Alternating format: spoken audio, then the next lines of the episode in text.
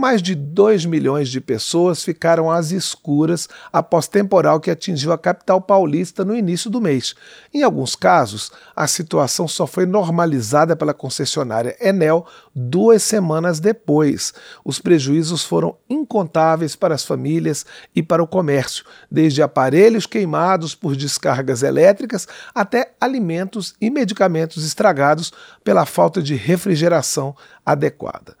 Daqui a pouco, às 9 horas, as comissões de Minas e Energia de Defesa do Consumidor vão ouvir gestores federais e estaduais para ter explicações sobre esse apagão. Quem conversa conosco agora é um dos autores do requerimento para realização da audiência pública, o deputado Rodrigo de Castro, de Castro, do União de Minas Gerais, que é presidente da Comissão de Minas e Energia. Bom dia, deputado. O senhor está ouvindo? Alô? Estou escutando perfeitamente. Ah, desculpa, deputado. Eu achei que o senhor estava com problemas de áudio. Então, eu é, é, bom dia. A gente está começando essa entrevista sobre a audiência pública que vocês vão ter sobre os problemas acontecidos em São Paulo. Eu gostaria de começar essa entrevista perguntando o que é que vocês vão cobrar das autoridades em relação ao que aconteceu em São Paulo por conta das chuvas e que infelizmente não é um problema exclusivo de São Paulo, também tem sido detectado em outras partes do país. É, infelizmente, nós tivemos uma ocorrência da maior gravidade uh, no estado mais rico da federação. Isso dá uma dimensão de como a questão é, do fornecimento de energia elétrica e a ação das distribuidoras de energia elétrica por todo o Brasil é, apresenta falhas, equívocos e, de maneira muito especial, um desrespeito e, de maneira geral, um desrespeito muito grande com o consumidor. O que nós presenciamos em São Paulo, além, é claro, é, de um evento climático extremo, é, que também mostrou uma falta de articulação dos poderes locais, mas de maneira muito patente, a falta de compromisso de qualidade da distribuidora local de energia elétrica, no caso, a Enel. E você disse bem, esse caso que ocorreu em São Paulo, não na dimensão de São Paulo, mas a própria Enel já vem apresentando problemas muito sérios, por exemplo, é, no estado do Rio de Janeiro, ela também é responsável por parte da distribuição, no Ceará, ela já foi ah, retirada do estado do Goiás.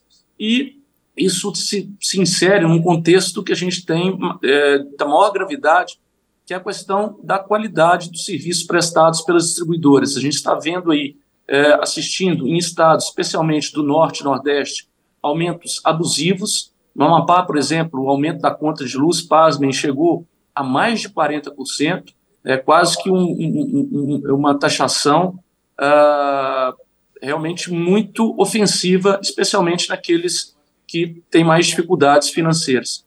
Então, e a gente agora, a gente está assistindo também a outro evento que nos preocupa muito, que é a possibilidade da renovação da concessão das distribuidoras. Essas distribuidoras, a gente tem que explicar, elas são concessionárias de serviço público, receberam essa concessão de prestar esse serviço por 30 anos e agora chegou, de maneira geral, o prazo para renovação dessas concessionárias. E o que a gente estava vendo era um movimento da ANEL, é, do Ministério de Minas e Energia, inclusive com a participação do Tribunal de Contas, de simplesmente conceder a essas uh, distribuidoras que não tem, terão mais que pagar a outorga, não terão mais que pagar por essa é, por mais esses um, é, um período de mais 30 anos de concessão.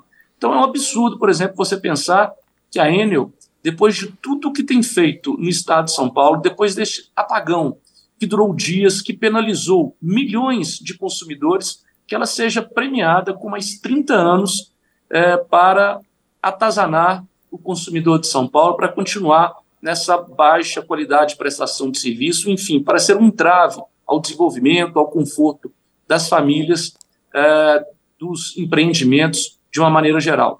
Então, essa audiência, primeiro, ela vai colocar o dedo na ferida no sentido de trazer a responsabilidade da distribuidora, mas também dos órgãos que deveriam fiscalizar de maneira muito especial a ANEL, a Agência Nacional, uh, e também né, uma articulação maior entre os estados. Mas o ponto central, repito, é algo que vem ocorrendo de maneira sistêmica no Brasil, que é um descompromisso entre as distribuidoras de energia elétrica e a prestação de serviço com o consumidor. E todos, de maneira geral, todos os brasileiros estão sendo penalizados por essa deficiência do setor.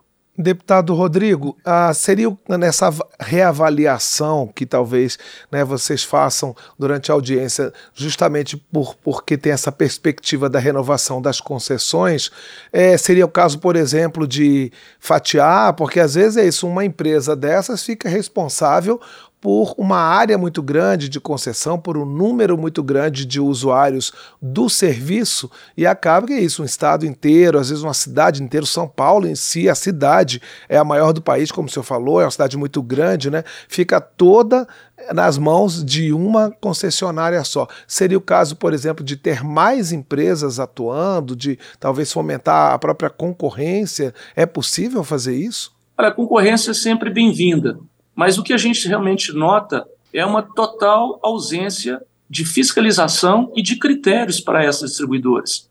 Então, mais do que uh, discutir o tamanho geográfico ou a população que ela vai abarcar, é a qualidade do serviço. Por exemplo, a Enel, no estado do Rio de Janeiro, ela ocupa uma área menor lá. A maioria da, da área lá da, da concessionária é da Light, uma outra empresa.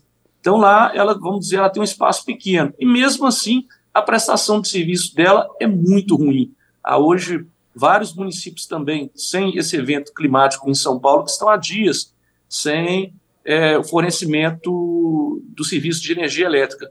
Então, isso é, é muito mais um problema de realmente uh, eles hoje têm uma preocupação apenas em amealhar os recursos é, oriundos da conta de luz, em colocar no bolso, em colocar no caixa da empresa e uma total desconexão com a qualidade de prestação de serviço.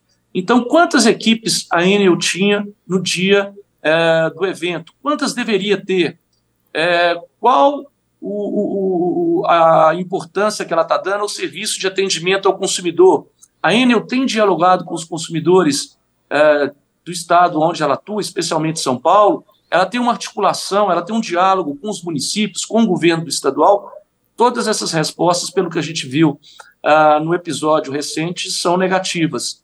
No caso de São Paulo, a, a não estava articulada com os poderes locais, ela sequer os escutava, ela não tem nenhum compromisso com o consumidor, ao contrário, nesses últimos anos, ela diminuiu a sua equipe, de, as equipes de atendimento, diminuiu o serviço de atendimento ao consumidor, e com isso a gente tem lá uma terra de ninguém. E onde está o poder público ah, na hora de fiscalizar essas agências. Então, a Câmara eh, tem agora a chance né, de discutir isso através do, do nosso poder de legislar. A Câmara, o Congresso Nacional, tem sim que participar desse debate sobre a renovação das distribuidoras no Brasil. Temos que colocar critérios rígidos, pesados, que imponham a essas distribuidoras uh, realmente a necessidade de colocarem o consumidor em primeiro lugar, e não do jeito que elas tá, estão fazendo atualmente, de maneira geral, de um completo descaso com o consumidor brasileiro, com as empresas, com os diferentes níveis de governo. Este é o painel eletrônico na Rádio Câmara e na TV Câmara. A gente está conversando com o deputado Rodrigo de Castro, do União de Minas Gerais, sobre uma audiência pública que vai cobrar explicações sobre recentes apagões em São Paulo. Deputado, o senhor falou que também vocês pretendem cobrar do poder público uma maior atuação em termos de fiscalização.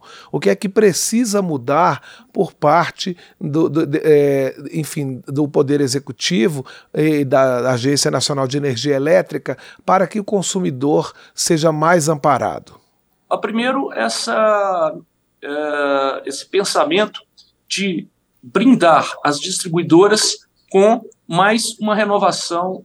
Primeiro, esse pensamento de brindar as distribuidoras com uma renovação automática, sem exigência de prestação de serviço.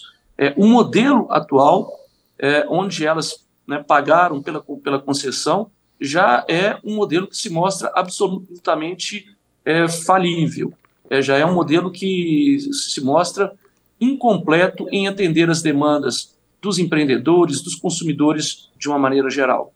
Então, é, é preciso ter uma mudança de paradigma, é preciso que esse debate seja travado de maneira uh, transparente, pública. Não é possível que a gente é, permaneça como o sistema estava caminhando para, entre quatro paredes, as distribuidoras serem presenteadas com essa renovação da concessão.